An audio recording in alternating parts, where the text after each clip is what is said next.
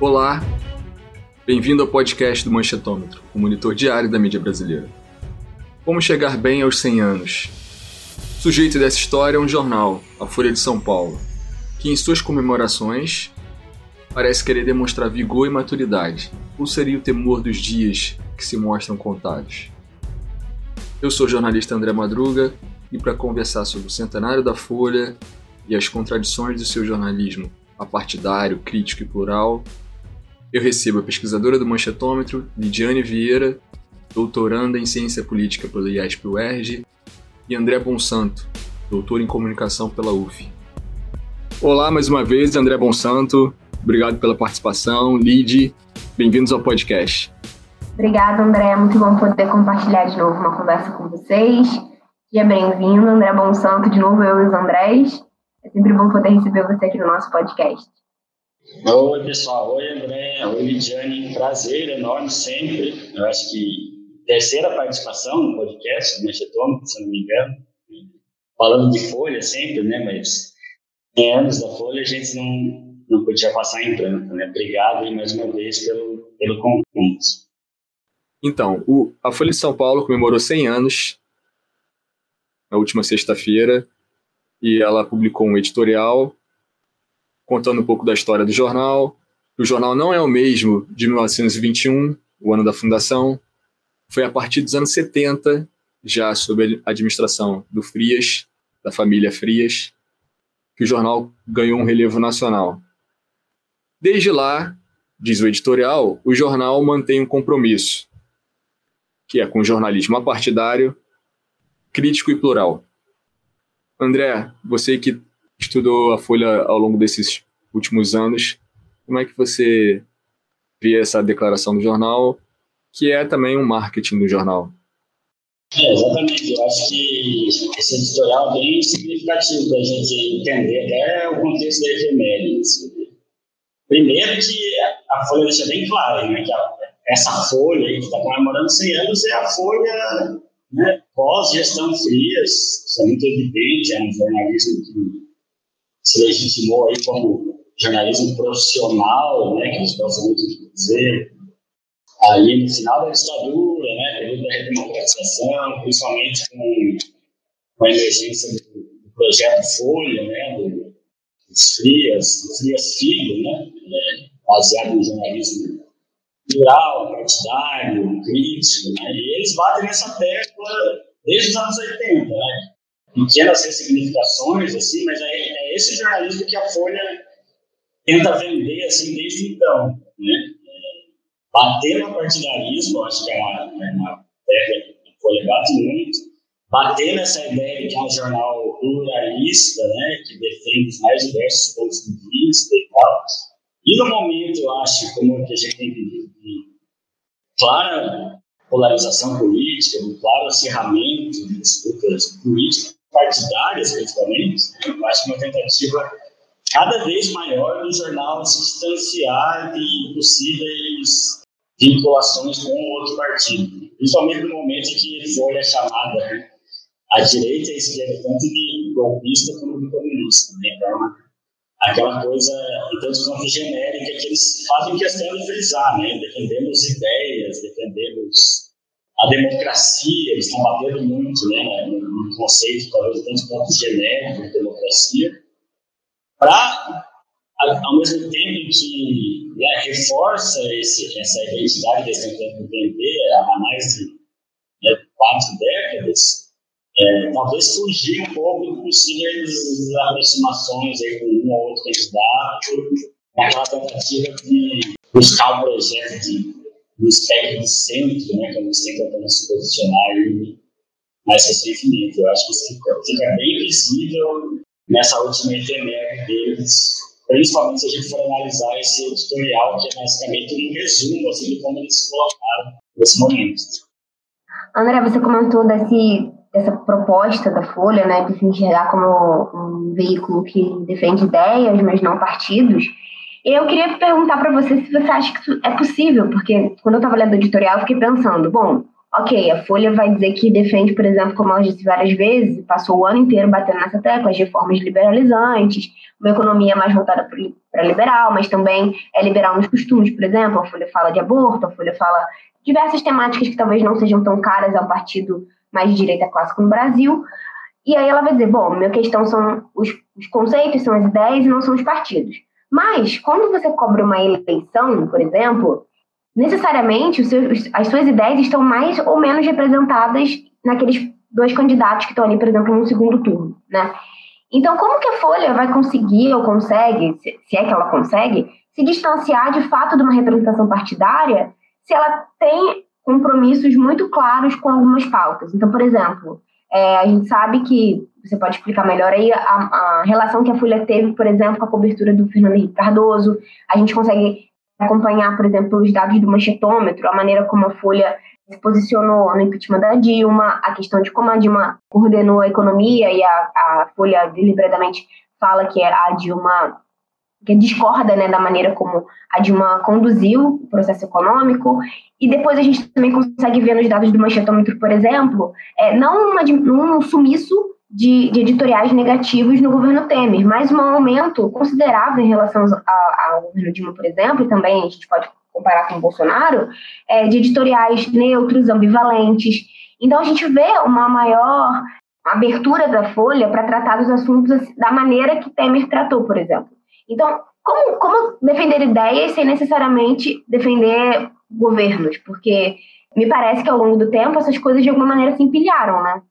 Exatamente, eu acho que é, assim, é mais um discurso, eu vejo, né, como um discurso de autolegitimação no jornal, porque é, efetivamente a gente consegue perceber quem Folha apoia e quem Folha não apoia, mesmo que ela não declare, eu não sei se a Folha acha que para você declarar um apoio, você precisa panfletariamente ou de alguma forma assim deixar isso explícito. Né? A gente consegue, principalmente assim pesquisadores, eu acho que um leitor comum do jornal consegue identificar aproximações, né, ou distanciamentos com ou outro candidato ou não. Então assim, você a Folha deixa clara que ela tem uma pauta política, né? Você ter uma pauta política é, já deixa claro que você está compactuando com uma ou outra perspectiva político-partidária, né? por mais que isso não seja explícito. E, e a Folha usa termos, inclusive, né? É, no editorial, falando que ela vai militar por determinado consenso, que ela vai lutar por determinadas liberdades. Então, isso está explícito. Né? Você pega, por exemplo, né, a recente entrevista que o que fizeram com o Luiz Frias, né, agora na FML, eu acho que saiu no dia 20 ou dia 19, não sei quando que saiu agora, semana passada, e perguntaram se eles eram né, editorialmente a favor, por exemplo, do impeachment de Bolsonaro. Né? E o Luiz Frias falou, não, calma, é preciso cautela, né? o processo de impeachment pode ser muito traumático para uma democracia como a brasileira, etc. Então a gente vê tratamentos diferenciados, inclusive, né, em processos de crise política, em processos de impeachment. Então, assim, você não precisa necessariamente ser um jornal panfletário, assim, é, aqui, né, para você declarar posicionamentos políticos partidários. Né? Então, eu vejo mais como um discurso mesmo de autolegitimação para tentar fortalecer essa ideia. Que, não, somos apartidários, né? somos críticos, mas apartidários, não nos envolvemos né, com com causas partidárias. Né? Acho que é mais ou menos por aí. No cenário político mais recente, a gente consegue, por exemplo, olhar a Folha tendo posicionamentos mais de negação do que de aprovação. Né? O período do, do governo Temer foi muito curto para a gente ter uma, um panorama como, por exemplo, a gente pode dizer dos anos do PT, enfim. Agora o Bolsonaro também. É, então, tanto o Bolsonaro quanto os governos petistas, especialmente os mandatos da Dilma Rousseff, Folha foi muito crítica e, inclusive, nesse editorial do, Centenário, ela, ela vai falar do Bolsonaro, por exemplo. Pela primeira vez sobre a Constituição de 1988, os veículos como a Folha se defrontaram com um adversário do regime, adorador de autocratas e torturadores na presidência da República. Então, a gente tem esse panorama da Folha tratando negativamente o governo, o que pode parecer que ela está cumprindo aquele clássico papel de cão de guarda né, da sociedade, como se a Folha tivesse de fato sendo uma imprensa batendo sempre no poder, né? Sempre quem está no poder é alvo das suas críticas. Mas se a gente olhar para o passado, isso também se comprova, André. Se a gente olhar, por exemplo, para os governos do FHC, a gente encontra essa mesma posição da Folha? Eu acho isso também bem interessante, né? Até pensar esse conceito, né, do cão de guarda, assim, porque a gente pode pensar, né, será que a Folha está batendo de fato, né, é, simplesmente nesses governantes ou ela está batendo em governantes que, em tese, seriam contra, contra esse ideal que, em tese, legitima o discurso da Folha, né? Porque a gente pode ver como a Folha né, tem batido muito em, no regime, no governo Bolsonaro, por exemplo, que é, em tese, né, um presidente, em tese não, explicitamente um presidente que vai contra todas essas ideias que a Folha está dizendo defender aqui, né, o consenso iluminista, vai falar inclusive da ciência, né, obviamente jornalismo profissional, né, o Bolsonaro é um, um claro inimigo desse, dessa ideia de um jornalismo que a instituição Folha de São Paulo defende. Né? Não à toa, a gente pode ver como os 100 anos da Folha foi celebrado por Globo, por outros jornais. Né? Então dá para ver assim, que jornais como a Folha, né, e pode pensar isso jornalismo profissional como um todo, eles são críticos talvez a presidentes né, que, estão no poder e que, de certa forma, se desviam um pouco desse espectro democracia liberal, né, como a gente tem visto no Brasil é, pós-ditadura, por exemplo. Né? Isso a esquerda e a direita, a gente pode perceber. Por isso essa crítica é, tão contundente que o jornalismo profissional fez no governo do PT, por exemplo. Eu acho que seria mais nesse ponto. Assim, eles se blindam muito com essa ideia de que o que eles fazem, na verdade, é criticar todos que estão no poder. Né? Eu acho que a crítica ela é bem pontual, assim, muito bem direcionada também. Chamou atenção para mim a coluna do Jano de Freitas nesse último domingo. Ele conta o histórico dele na Folha e ele faz uma denúncia que a Folha, não só a Folha, a mídia toda serviu ao governo Fernando Henrique desde a eleição dele, com plano real e tudo mais, e que a partir de então o senso crítico e a responsabilidade social institucional da imprensa se reprimiu. Ainda segundo ele, houve muita ilegalidade e muita imoralidade que, que se contrapuseram à, à crítica necessária ao jornalismo investigativo nesse período. Ele conclui ainda que o, período foi tão nefasto para a mídia que essa influência dura até hoje. E já se entorta, o jornal já se entorta para a eleição presidencial de 2022. Lide, o que os dados do manchetômetro dizem, inclusive sobre o governo de São Paulo, a prefeitura de São Paulo, que historicamente é controlada pelo PSDB? Antes da gente tratar dos dados da prefeitura e do governo de São Paulo, a gente pode falar hum, de maneira mais abrangente, nacionalizando o assunto, o PT e o PSDB, por exemplo, nos editoriais da Folha. Gente, esses dados que a gente está comentando aqui o tempo inteiro, eles estão disponíveis num boletim que a gente lançou, ele está no nosso site, então, se você tiver interesse, você pode ir lá acessar. Ele tem os gráficos de personagens, instituições, partidos, governos, enfim. E uma das coisas que chama atenção é que, por exemplo, o PT ele tem um, um, um volume considerável de editoriais. Aqui a gente está analisando os editoriais, não o jornal como um todo, como a gente normalmente faz, é só os editoriais para saber mesmo aquilo que a Folha pensa, ou seja, como que a Folha aborda esse partido. Então, o PT tem uma, uma cobertura amplamente negativa, amplamente contrária.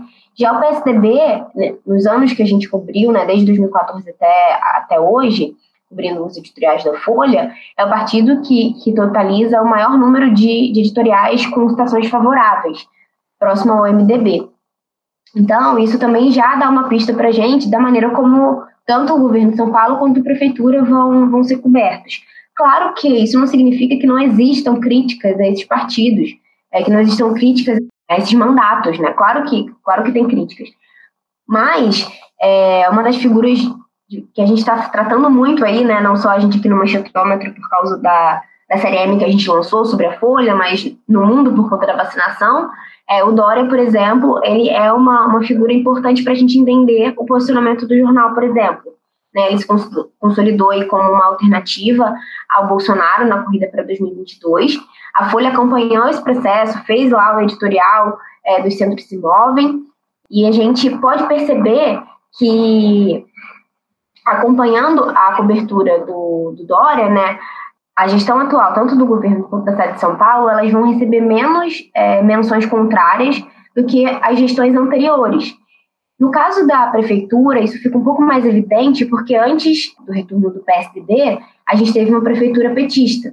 Né? Então, é, até na, na, própria virada, quando nos primeiros anos, no primeiro ano mais ou menos, do governo do Dória, o PSDB e o Dória ainda tiveram o governo do Estado, ainda teve uma, uma, uma análise um pouco mais negativa, mas essa, vocês podem perceber no gráfico, existe uma queda muito grande dessa, dessa cobertura depois da saída do, do Haddad. Né? E, e essa tendência se mantém com a reeleição do Bruno Covas. Né? O Bruno Covas substituiu o Dória para terminar o mandato e foi depois reeleito. E no caso do, do, governo do Estado, essa ruptura não existe, porque o governo tem sido do PSDB por, alguma, por alguns anos, quase duas décadas, se não me engano. Mas o que é, assim, gritante na cobertura da, da Folha em relação ao Dória, especificamente, já que ele é o governador, a gente pode ver na cobertura de, desse gráfico sobre o governo do Estado, é que pela primeira vez o, a linha de ambivalência está cruzando, está ultrapassando, está né, tá indo de encontro à, à linha de contrários, coisa que é muito incomum nas nossas pesquisas. Né? Então, normalmente, a linha de contrários é sempre muito superior. Então, a gente vê uma cobertura mais condescendente com Dória, né, com seu governo, especialmente aí por estar tá fazendo essa frente ao Bolsonaro. E só para pegar essa, esse do Bolsonaro, acho que uma coisa que a gente também precisa pensar em relação à Folha é que ela diz assim, ah, eu sou a favor a ideias.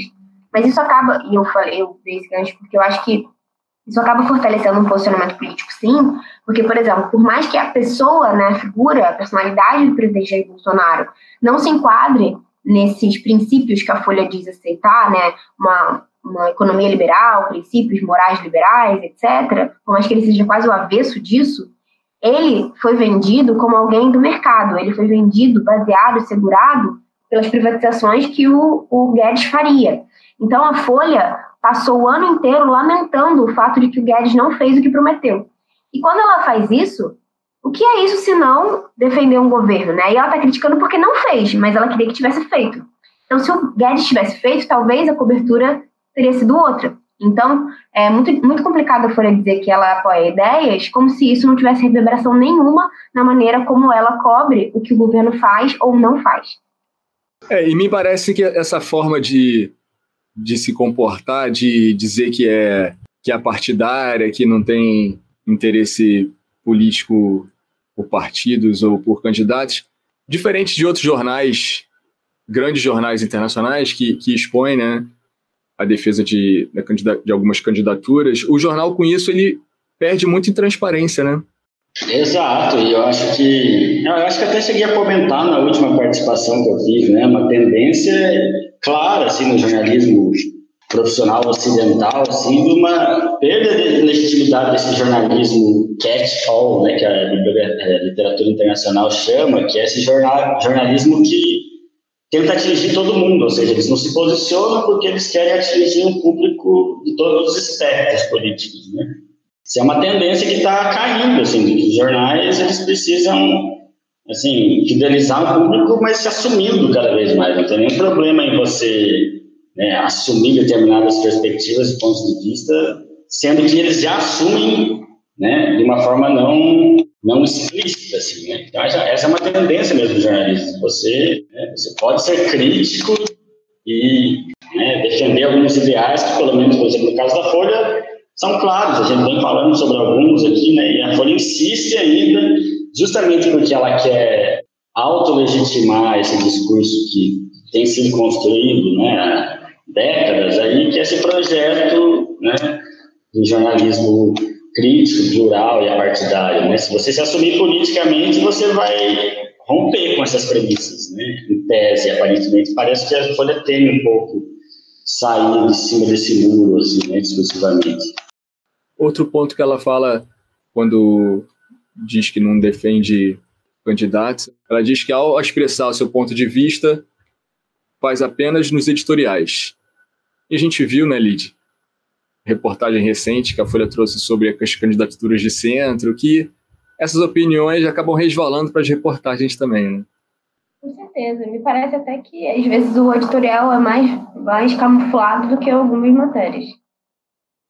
Né? E, e, essa tendência é justamente para você tentar dissipar isso, né? De, ah, o jornalismo tem a opinião, mas a opinião ela só pode ser expressa nos editoriais, né? O que se faz fora dos editoriais é um jornalismo isento, objetivo, imparcial, né? A gente sabe muito bem que simplesmente você colocar uma foto com grande destaque, por exemplo, numa matéria, na diagramação de uma página, já vai, né?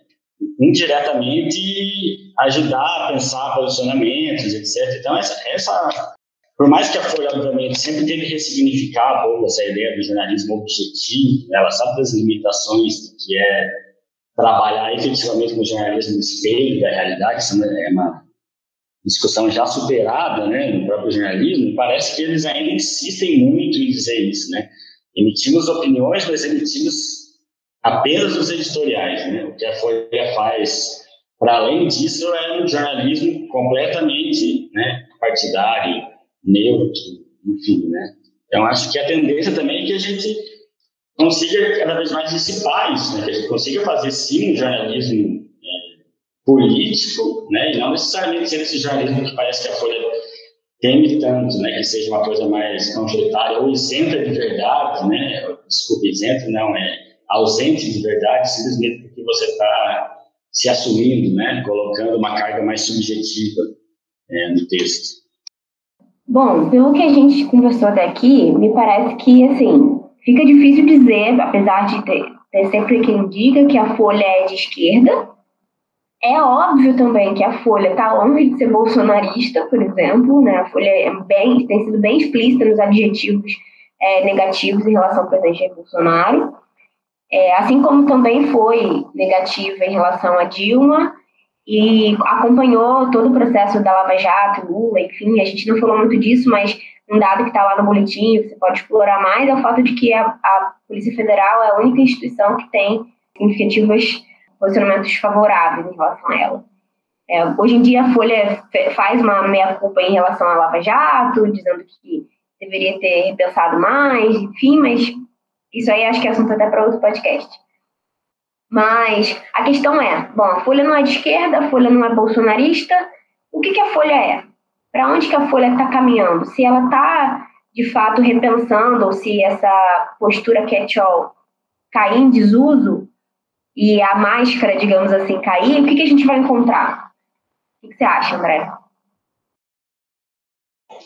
Eu acho assim, pelo menos nos próximos, nessas eleições, muito provavelmente, né? A Folha não vai é, sair muito desse discurso que ela segue construindo há décadas, assim, né? É, e por isso que ela tem reforçado isso muito nessa efeméride, né? Eu acho que essa defesa meio que intransigente de um ideal de democracia que, né, é, que ela coloca ali, os consensos iluministas, liberdades individuais e tal, que foge desse espectro tanto a esquerda quanto a direita é mais radical, a gente pode dizer, né? É, que eu acho que é isso. A gente comentou isso, inclusive, no último, é, no último podcast que eu participei, né? A ideia de que ela está tentando construir um, algo em torno de uma imagem que se configura como centro, mas que parece que nem ela direito ainda sabe definir o que é, né? A gente, você colocou muito bem, né? Folha não é bolsonarista, pelo menos não como o bolsonarismo foi se mostrando aí nesses últimos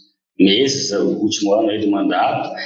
Obviamente que também não é petista, eu acho que PT a Folha considera assim, como um aspecto bem à esquerda, né, naquele perfil ideológico. Então, é, me parece que a Folha ela vai bater muito nessa tecla de que ela vende uma ideia em defesa é, da legalidade democrática do Estado democrático de direito sem definir efetivamente o que ela entende por isso, assim, né? E obviamente que ela não vai dar nome, assim, dar nome para algum candidato, me parece, né? Ela vai ficar meio que com esse discurso em cima do muro, apesar de que, assim, como eu disse, leitores que acompanham a Folha, nós que andamos monitorando, pesquisando, a gente consegue mais ou menos né, perceber essas aproximações aí com esse, esse espectro direita liberal aí que Escolha está tentando definir como centro.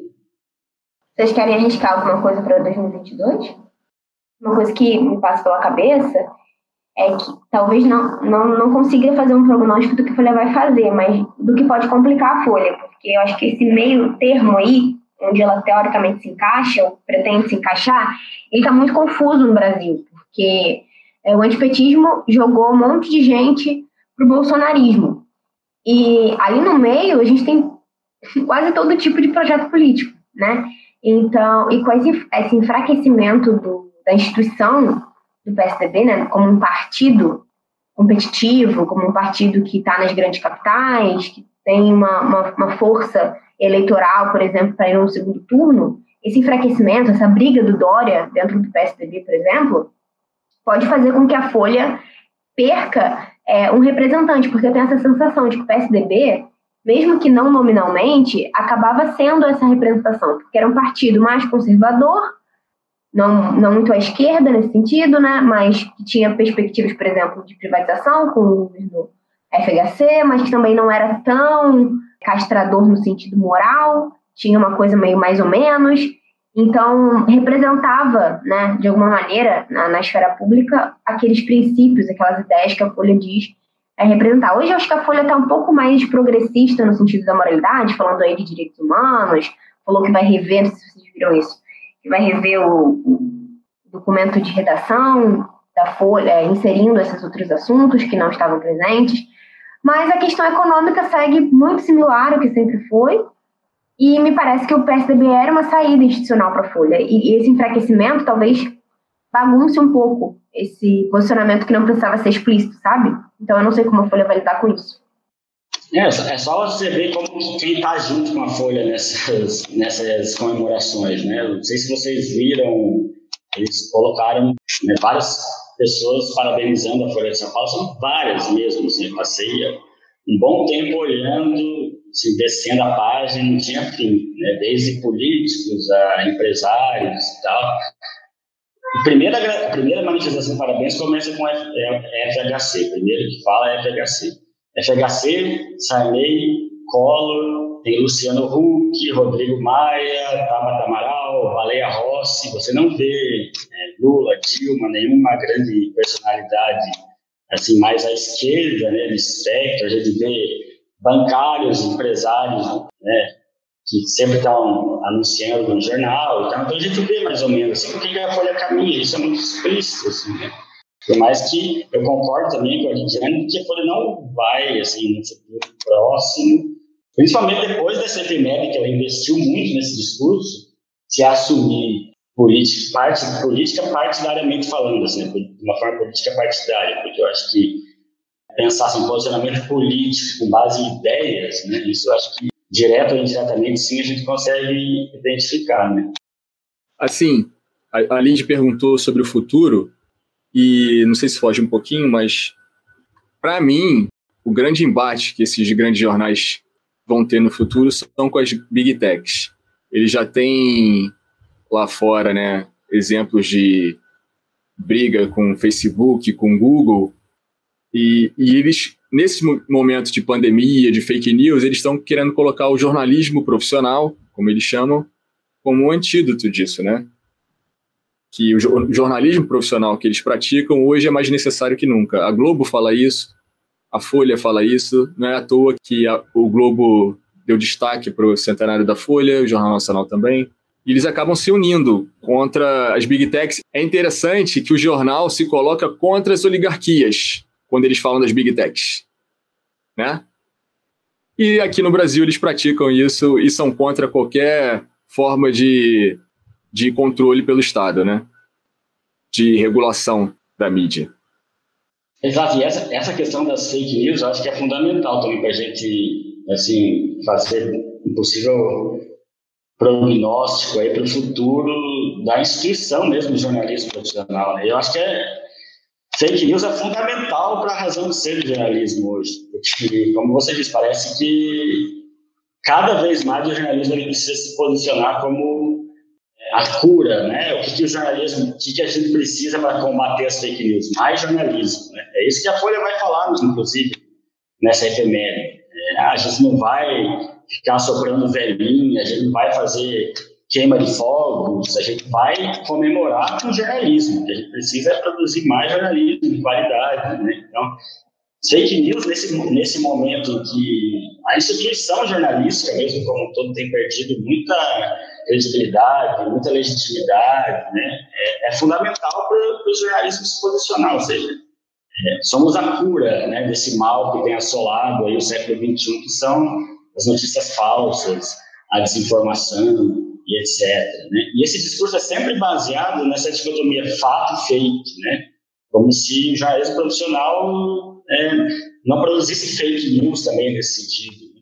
Então, acho que essa é uma questão também bem interessante, é um discurso que vai perdurar aí nessa, nessa luta para legitimar o jornalismo no século XXI. Né? Parece que assim, é um discurso muito século XX ainda, eu acho, essa coisa de se você basear muito simplesmente na realidade factual, né, na isenção, no apartidarismo. Mas alguns jornais, e a Folha, pelo menos, está investindo muito ainda nesse discurso, principalmente para tentar combater a proliferação de outros, outros atores, outras narrativas, né, que tem surgido com a proliferação das mídias sociais, das redes digitais, etc., né, porque é uma coisa que ainda foge um pouco do, do jornalismo, se a gente for pensar num aspecto mais financeiro, assim, né? A gente consegue acessar qualquer tipo de narrativa de graça na internet, né? Isso é uma questão ainda complexa para o jornalismo, né? Rentabilizar esse jornalismo num, num, num espaço em que você não precisa pagar para consumir notícia, né? Então, acho que essa é uma questão também bem interessante que vai influenciar direto ou indiretamente, inclusive no, no posicionamento dos próprios jornais. É isso. Esse foi mais um episódio do nosso podcast. Obrigado, André. Obrigado, Lidiane. Obrigada pela parceria, gente. E durante esse mês de fevereiro a gente fez uma cobertura especial sobre a Folha de São Paulo. Então, se você não acompanha ainda as nossas redes sociais, nosso site, tem um monte de conteúdo lá para você consumir e poder compartilhar com outras pessoas também. Obrigado, obrigado pessoal que escutou a gente, André, Lidiane de novo. Sempre um prazer aí estar debatendo com vocês. Neste episódio você ouviu um pouco sobre a história da Folha de São Paulo e as suas contradições. Se você gostou, compartilhe nosso podcast. Para mais informação, acesse nosso site manchetômetro.com.br e siga as nossas redes sociais. Você ainda pode participar da nossa campanha de financiamento coletivo. O link é benfeitoria.com/manchetômetro.